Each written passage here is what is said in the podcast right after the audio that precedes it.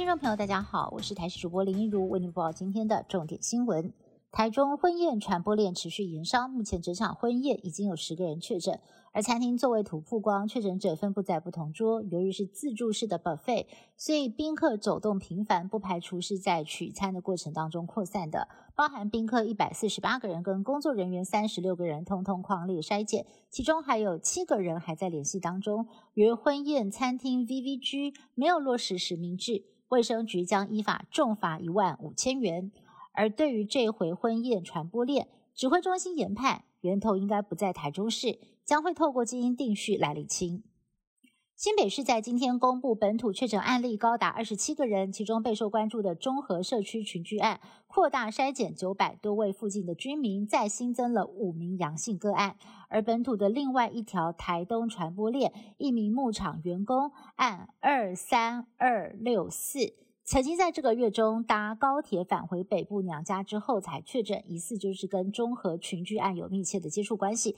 如今基因定序也出炉，两者的基因链呢是相同的，属于同一条传播链，只是台东跟新北到底哪一边才是源头，还需要理清。基隆警察再传两个人确诊，根据了解，其中一个人是基隆市警局少年队的副队长，另外一个人则是内勤人员。昨天中央也决定了要在基隆实施类普筛。卫福部医福会执行长王必胜在今天表示，这次类普筛就是使用家用快筛取代 PCR，但不会用强制的方式，针对特定族群和对象快筛。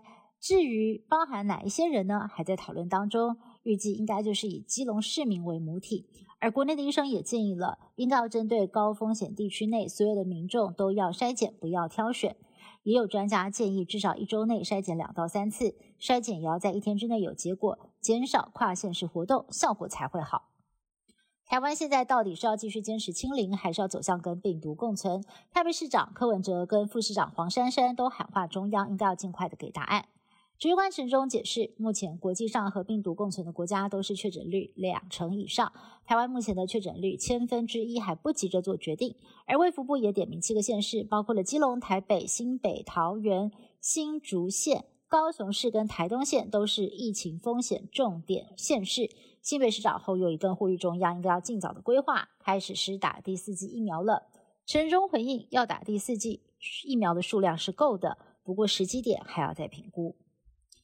近来当兵疫情是否延长也成了讨论焦点，但政府迟迟没有宣布，也让家长还有一男相当的担心。更传出抢当兵的风潮，或是请明代忙着卡位入伍。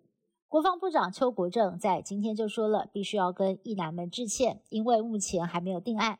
他也强调了，到时候会有调节时间，绝对不是一刀切哦。所谓的一刀切，就是早一天当兵没事，晚一天当兵就要变成一年的情况。美国 FDA 二十九号才刚刚批准五十岁以上跟免疫不全者接种第二剂追加剂。高龄七十九岁的美国总统拜登隔天就立刻挽起袖子公开接种 BNT 疫苗。美国的防疫大将佛气也是早早就已经接种完毕了。美国最近疫情终于趋缓，单日新增确诊下滑到三万例左右，全国朝着与病毒共存的方向前进。上海的疫情越来越严重，本来为了防疫。分区轮流封城，二十八号浦东先封，四月一号再换浦西封。